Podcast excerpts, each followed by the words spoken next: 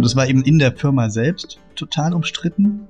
Und gab dann natürlich ganz viele eingefleischte, eingefleischte äh, Metzger und Fleischwurstverarbeitungsmitarbeiter, die das ganz furchtbar fanden.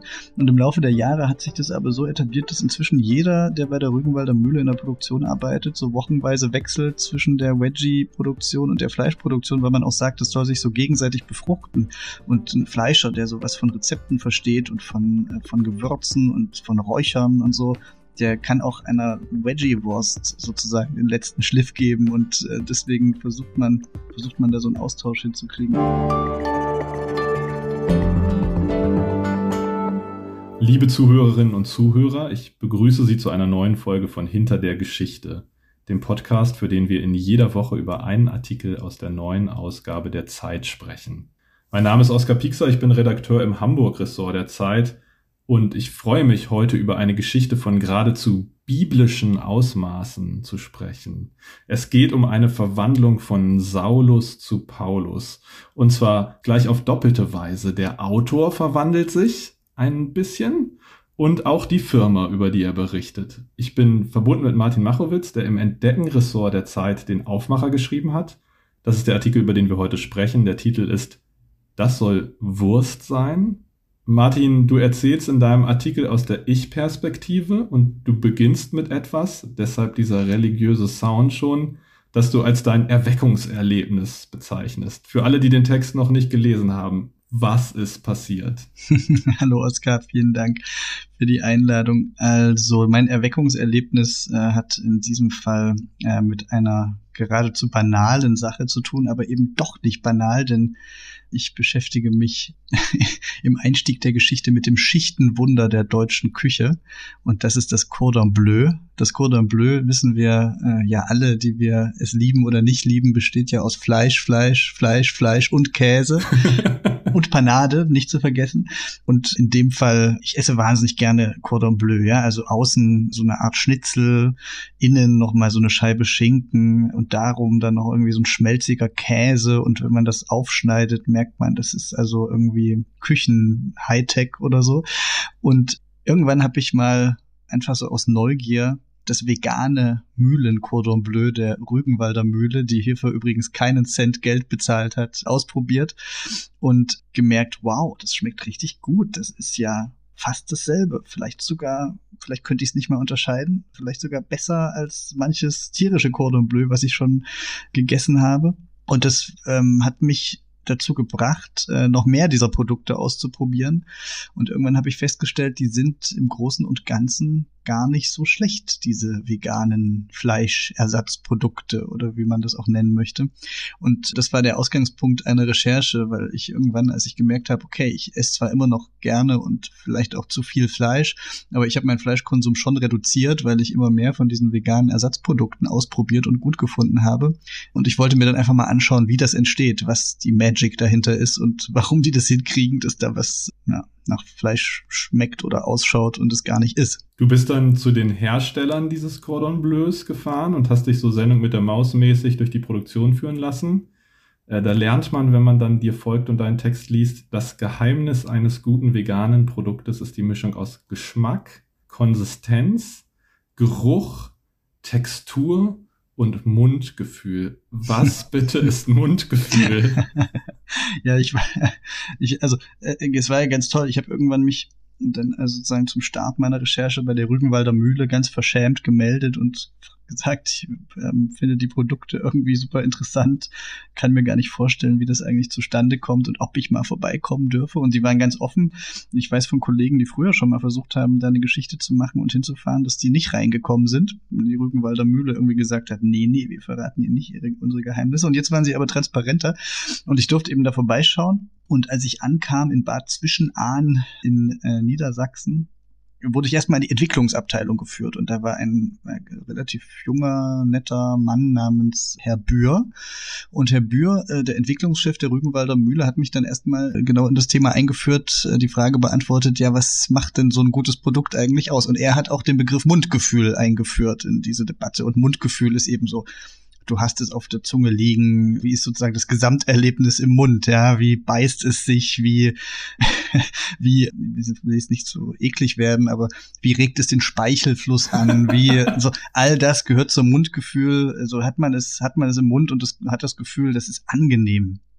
Und das ist also für den Chef der Entwicklungsabteilung der Rügenwalder Mühle eine wichtige Benchmark. Musstest du viel probieren, als du da warst? Also was heißt musste? Ich durfte ein bisschen was probieren und es war auch super interessant, weil ja, die, also er hat mir sozusagen einfach die Frage, wie so verschiedene Geschmäcker zusammenkommen, wie so ein Geschmack und ein Geruch und wie man das eigentlich herstellt. Das hat er mir sozusagen natürlich immer so an Einzelbeispielen äh, vorgeführt. Und wenn man irgendwie sich das vegane Schnitzel ausprobiert, dann, dann merkt man natürlich erst, was er da eigentlich gerade geschildert hat. Und es geht ja dann auch um Fragen, warum ist zum Beispiel im, in den vegetarischen Buletten, die die auch machen, warum ist da eigentlich noch Ei drin? Oder warum ist in den vegetarischen Würstchen noch Ei drin? Warum kriegen die das nicht raus? Und dann zeigt er sozusagen, gucken Sie mal, dieses Produkt kann man warm und kalt essen und manche Kunden machen es so und manche Kunden machen es so. Und das Ei als Rohstoff ist besonders gut geeignet, in verschiedenen Temperaturen und Darreichungsformen sozusagen gegessen zu werden. Und deswegen kriegt man es nur ganz schwer aus der Bulette raus ohne Qualitätsverluste während es beim Schnitzel sowas nicht braucht, weil das Schnitzel wird immer nur heiß gegessen, das ist fast niemand kalt. Und so, das sind so ein paar kleine Einblicke, die man da kriegt. Und das ist natürlich besser, man darf dann auch ein bisschen kosten. Was war das Beste, was du gegessen hast? Hat noch irgendwas das Cordon Bleu, mit dem es losging, übertroffen? Vor Ort habe ich kein Cordon Bleu bekommen, komischerweise. ich glaube, das, also ich war da an einem Tag, an dem äh, tatsächlich diese vegetarischen Frikadellen äh, produziert wurden, diese kleinen Snackbuletten, bei denen ich auch finde, die sind inzwischen besser als die Fleischprodukte. Und das war auch das, was ich da am, am, am liebsten gegessen habe. Also da konnte ich sozusagen zugucken von so einem, äh, gab es so eine Produktionsstrecke sozusagen, da wird erst aus einem großen Trog was in eine Maschine gekippt und dann kommen irgendwann die kleinen Buletten raus und dann werden sie durch so einen Garer gefahren und dann sind sie irgendwann gebacken und dann werden sie noch geröstet und. Aber sag mal, besser. Läuft einem gleich das Wasser im Mund zusammen. So, und besser sind die, ja, entschuldige. Ja, genau. Also be besser musst du jetzt bitte einmal erklären, weil man ja doch davon ausgeht, das ist ja kein eigenständiges Produkt, sondern es ist ja eine Kopie von etwas, eine Annäherung an ja. ein Original. Wie kann das denn besser sein als das Original? Ja, also bei der Boulette finde ich die Erklärung ganz einfach. Ich hasse das, wenn die, wenn in so, in so kleinen Frikadellen noch, das, wenn es noch so, so ein bisschen so knorpelige, äh, so spürbar tierische, eigenartige Restbestandteile hat. Und das hast du halt bei der vegetarischen Boulette nicht. Und deswegen schmeckt die fast genauso wie das tierische Produkt, aber Achtung, hat irgendwie ein besseres Mundgefühl, finde ich. und äh, das äh, mochte ich sehr. Äh, und die, äh, also das ist tatsächlich so ein Produkt, das haben wir komplett ersetzt äh, zu Hause. Also da äh, würde ich sagen, kaufe ich, ich kaufe keine echten Buletten mehr, sondern ich kaufe nur noch die vegetarischen Buletten. Haben sie dir auch was gegeben, was richtig eklig war? Also, naja, richtig eklig. Weiß nicht, ob man Dinge richtig eklig nennen sollte. Das ist ja wirklich auch eine Frage des persönlichen Geschmacks. Ich finde so eine Sache, die Rügenwalder Mühle ist ja auf dem Fleischmarkt sehr bekannt für so, ein, äh, für so eine äh, Mettwurst, für so eine Teewurst, Mettwurst. Und die gibt es jetzt seit ganz kurzer Zeit auch vegan, veganes Mühlenmett heißt es, glaube ich. Und sie haben sich haben lange, lange gezögert, ob sie das machen, weil ihr Signature-Fleischprodukt sozusagen, wenn man das kopiert, muss es schon richtig gut sein aus deren Sicht, sonst macht man sich ja diese Mühlenmett-Sache irgendwie total kaputt. Und ich glaube, sie haben zu Recht lange gewartet, weil ich bin davon noch nicht so richtig überzeugt. Das ist, ich bin jetzt ehrlich gesagt auch kein Riesenfan vom Fleischäquivalent, aber da finde ich die vegane Variante noch, ach, das ist irgendwie, das ist irgendwie nischt. Okay. Aber mhm. ähm, in dem Fall, also das ist ja so ein Produkt, das man so aufs Brot schmieren kann. Das ist vielleicht auch was, was man in der Geschichte so ein bisschen nachvollziehen und zumindest, wo ich viel lernen konnte, wie unterschiedlich schwierig das eigentlich ist, wenn man ein Produkt machen will, das, weiß nicht, so ein bisschen, ein bisschen Wiener Würstchen mäßig ist in der Konsistenz oder ein Produkt, das wie ein Schnitzel wirkt in der Konsistenz oder ein Chicken Nugget oder eben was zum Streichen oder eine Mortadella. Das sind einfach sozusagen, alles kommt aus so einer breiigen, teigigen Grundmasse, ne? Das ist sozusagen das pflanzliche Protein und angereichert mit irgendwie allerlei weiteren Zutaten. Und da ist ja schon die Auswahl des Proteins entscheidend. Also nimmt man da Erbse oder Weizen oder Soja und dann sozusagen der weitere Verarbeitungsweg und dann kriegt man halt verschiedene Konsistenzen. Was mich an deinem Artikel fasziniert hat, ist gar nicht diese Tiefenschärfe nur, die du jetzt schon demonstrierst, sozusagen die Durchdringung der Materie, die man ja auch nicht immer so hat in, in Artikeln. Äh, was mich fasziniert hat, ist, dass meine Vorstellung von Gut und Böse so ein bisschen ins Schwimmen gekommen ist. Und das ist ja immer das Beste, mhm. was passieren kann, wenn man sich irgendwie journalistischen Texten stellt. Also es geht um Rügenwalder Mühle, einer der großen Fleisch- und Wurstproduzenten, Jahresumsatz 263 Millionen Euro im Jahr 2021. Aber mehr als die Hälfte dieses Umsatzes erwirtschaftet Rügenwalder inzwischen mit fleischlosen Produkten. Und du schreibst in deinem Artikel, das fand ich ganz interessant, dass Unternehmen aus der Fleischwirtschaft anfangs sehr viel dagegen Gegenwind gemacht haben oder dass sozusagen Kollegen, äh, Mitbewerber, Branchenverbände das gar nicht so gut fanden, dass die dieses Experiment mit der mit den Fleischersatzprodukten gestartet haben. Und ich meine, ich habe das damals 2014, glaube ich, als es losging, eher so aus der anderen Richtung verfolgt, als es sozusagen aus der Veggie-Fraktion den Vorwurf gab, dass da jetzt Greenwashing betrieben wird mhm. auf eine Art. Und wo es auf jeden Fall auch den Einwand gab, auf keinen Fall sollte man Veggie-Wurst von Rügenwalder kaufen, weil die damit die Fleischproduktion quersubventionieren also man quasi sich mitschuldig macht am Tierleid und an der Umweltzerstörung der Fleischsparte von Rügenwalder, wenn man da was kauft.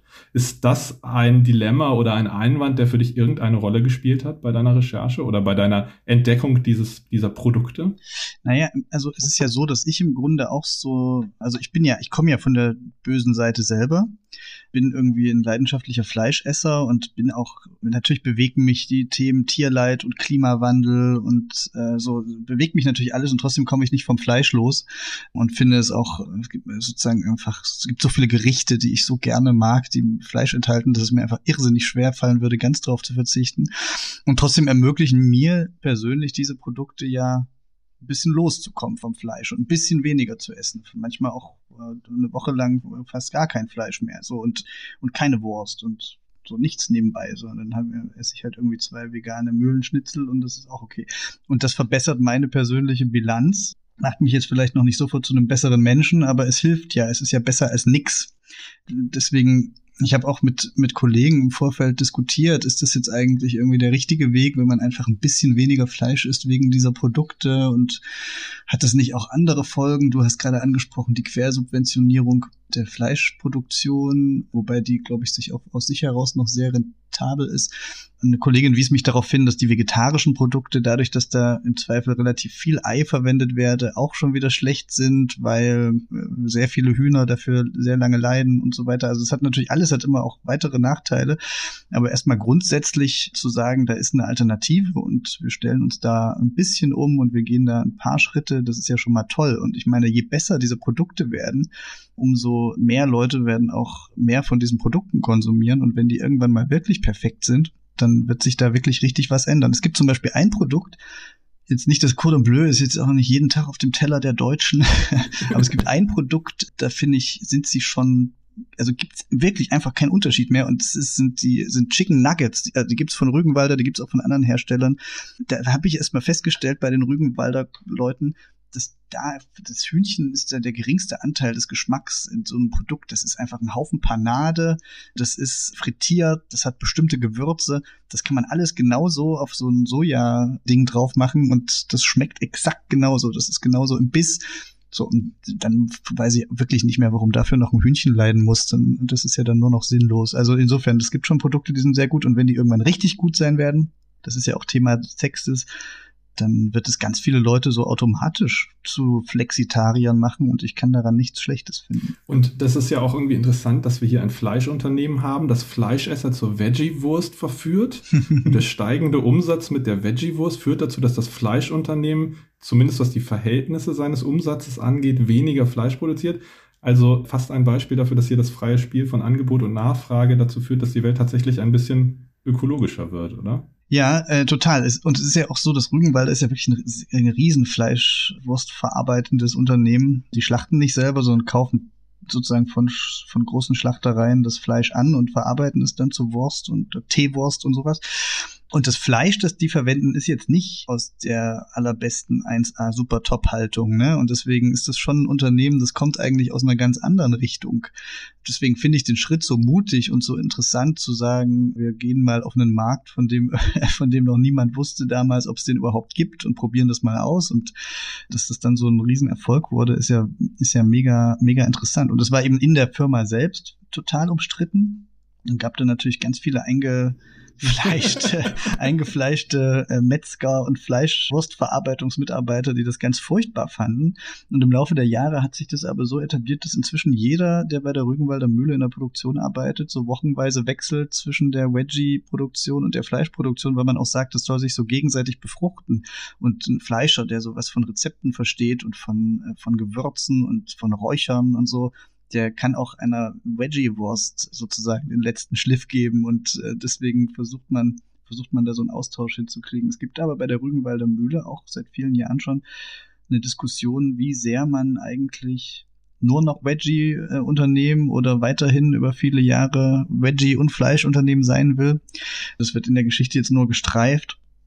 Aber das Unternehmen selbst hat sich vorgenommen, niemandem was vorschreiben zu wollen und so lange, wie es jetzt geht, zweigleisig zu fahren. Es gibt aber Leute, die auch in der Mühle dafür plädiert haben, zu sagen, bitte lasst uns nur noch Wedgie machen, weil wenn wir uns darauf spezialisieren, in diesem Markt, in dem immer mehr Expertise nötig ist, wo in den nächsten Jahren immer mehr Mitbewerber hinkommen, wo man einfach richtig gut sein muss, um lange Zeit mithalten zu können, da ist eine Spezialisierung gut. Ja, also es gibt Leute, die sagen, wenn wir jetzt ewig zweigleisig fahren, werden wir irgendwann auf dem Wedgie-Markt den Anschluss verlieren. Und wie das ausgeht, äh, bin ich sehr gespannt. Aber im Moment ist es eben so, dass die einfach wahnsinnig gern auch die Umsätze und die Gewinne aus dem Fleischgeschäft noch mitnehmen wollen. Das übrigens ja insgesamt rückläufig ist, weshalb ähm, man auch aus ökonomischer Sicht verstehen kann, dass das Wedgie als Zukunftsmarkt gesehen wird. Und dann fand ich noch interessant, dass das natürlich, ich meine, das haben wir jetzt auch schon gestriffen in dem Gespräch, skaliert, was die machen auf eine Art. Ne? Also das kleine Öko-Startup muss sich abkämpfen, um seine Produkte in den Supermarkt zu bekommen. Und die haben bei Rügenwalder eh ihre Kontakte zu den ganzen Discountern ja. und so. Also die kriegen das wirklich direkt auf den Massenmarkt. Das, das fasziniert mich. Und das andere ist, dass es ja wirklich, äh, du hast das jetzt auch schon gesagt, im Grunde so ein Trend mit losgetreten oder verstärkt hat vielleicht. Also die Molkerei Müller, die für die Müllermilch bekannt ist, bietet jetzt auch vegane Milchersatzprodukte an. Also es gibt auch andere große Anbieter, die da offenbar mit aufspringen. Aber was ich mich dann fragte, ist, bevor man sozusagen in so eine Fortschrittserzählung reingerät, die nur sozusagen einen möglichen Fluchtpunkt kennt, nämlich dass alles immer veganer wird, Glaubst du, dass das wirklich eine Veränderung der Ernährungsgewohnheiten im großen Stil und auch in der Breite des Landes ist? Oder ist es womöglich eine Mode, die vorbeigeht? Also du sprichst ja mit dem CEO von Rügenwalder oder hast mit ihm gesprochen und zitierst ihn da mit den Worten, naja, das hat schon auch mit Fridays for Future zu tun und so. Es wäre jetzt ja vorstellbar, dass womöglich in 20 Jahren das vergessen ist und die Leute wieder begeistert Fleisch essen oder gehst du da nicht von aus? Also da müsste sich irgendwas, also da müsste ja irgendwas wahnsinnig krasses passieren, damit plötzlich Klimawandel und Ökologie äh, nicht mehr so dominante Themen sind. Also weiß nicht, wenn wir jetzt durch einen Riesenmove in den nächsten zehn Jahren alle Klimaprobleme gelöst kriegen und die Leute dann wieder fröhlich Völlerei betreiben können, okay, ich glaube da nicht dran. Ich glaube, das wird uns noch viele Jahrzehnte begleiten, äh, der Kampf gegen den Klimawandel vielleicht auch Jahrhunderte deswegen bin ich mir ziemlich sicher, dass dieser Markt, dieser Markt wichtig sein und bleiben wird. Und ich spreche ja in der Geschichte auch äh, mit demjenigen, der das bei der Rügenwalder Mühle mal erfunden hat, dieses Wedgie-Konzept. Godo Röben heißt der, äh, lange Marketing-Chef da gewesen, äh, wirklich so, wenn man mit ihm spricht, sehr inspirierender, kluger Typ der irgendwann gegangen ist, äh, heute nicht mehr da arbeitet und viele Unternehmen äh, weltweit, europaweit zumindest berät, wie man irgendwie in der Wedgie-Schiene erfolgreicher werden kann. Und der sagt, das ist alles, das wird so, das wird alles nichts damit zu tun haben, ob wir irgendwie die Leute belehren oder moralisch werden oder ihnen den ganzen Tag sagen, esst weniger Fleisch, sondern der, in dem Moment, in dem das vegetarische Produkt oder das vegane Produkt genauso gut oder besser ist als das Fleischprodukt, werden die Leute ganz normal und ganz organisch umsteigen. Also das ist, das ist beim Auto ja genauso, ja. Die Leute fahren so lange VW Golf, bis der Tesla wirklich erschwinglich und besser zu fahren ist, ja. Und dann steigen sie auch um. Ich glaube, niemand ist jetzt irgendwie nur wegen des Motorensounds in seinem, in seinem Diesel, in seinem Diesel-Pkw. Und so kann man sich das beim Fleisch sicher auch vorstellen. Also dann, wenn es wirklich richtig gut ist, werden auch keine die, große Teile der Bevölkerung ganz normal darauf umsteigen, dann wird es auch der Preis regeln und dann wird irgendwann Schweinefleisch oder Rindfleisch vielleicht nur noch ein Produkt sein, das man äh, mal in bei ganz besonderen Gelegenheiten äh, zu sich nimmt. Aber davon sind wir natürlich auch noch weit entfernt. Also wenn man sich zum Beispiel anschaut, der Versuch, ein Steak zu kopieren, ist noch eine völlige Katastrophe. Ja, es ist so von der Textur und von, vom Geschmack und äh, vom, so Mund, vom Mundgefühl. vom Mundgefühl. Das ist, wie Herr Bühr sagen würde, einfach noch nicht so richtig Umami.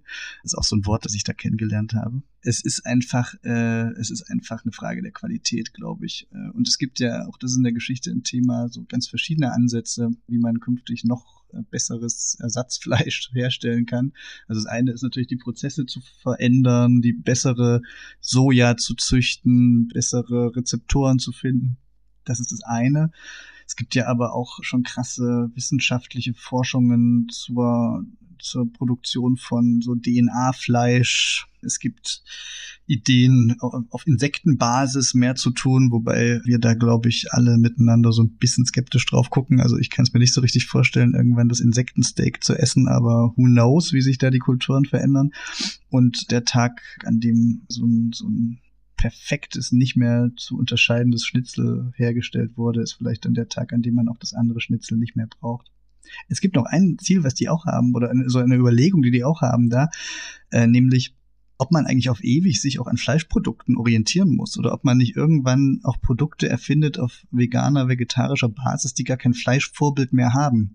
Und es wachsen ja jetzt schon ganz viele junge Menschen auf, ohne zu wissen, wie Fleisch eigentlich schmeckt, weil die von Kindesbein an vegetarisch ernährt werden oder sich vegetarisch ernähren und äh, deren Kinder dann vielleicht erst recht äh, und das sozusagen also die heutige Erwachsenengeneration äh, lieben noch diesen Fleischgeschmack und schätzen ihn und kennen ihn, aber vielleicht müssen das bald gar keine kopierten Schnitzel mehr sein, sondern man findet eine ganz andere Darreichungsform. Aber da braucht es vielleicht auch viel Kreativität. Wir haben den Podcast mit dir und deinen persönlichen Vorlieben angefangen. Ich würde auch gerne mit dir und deinem deinen Geschmacksnerven nochmal aufhören.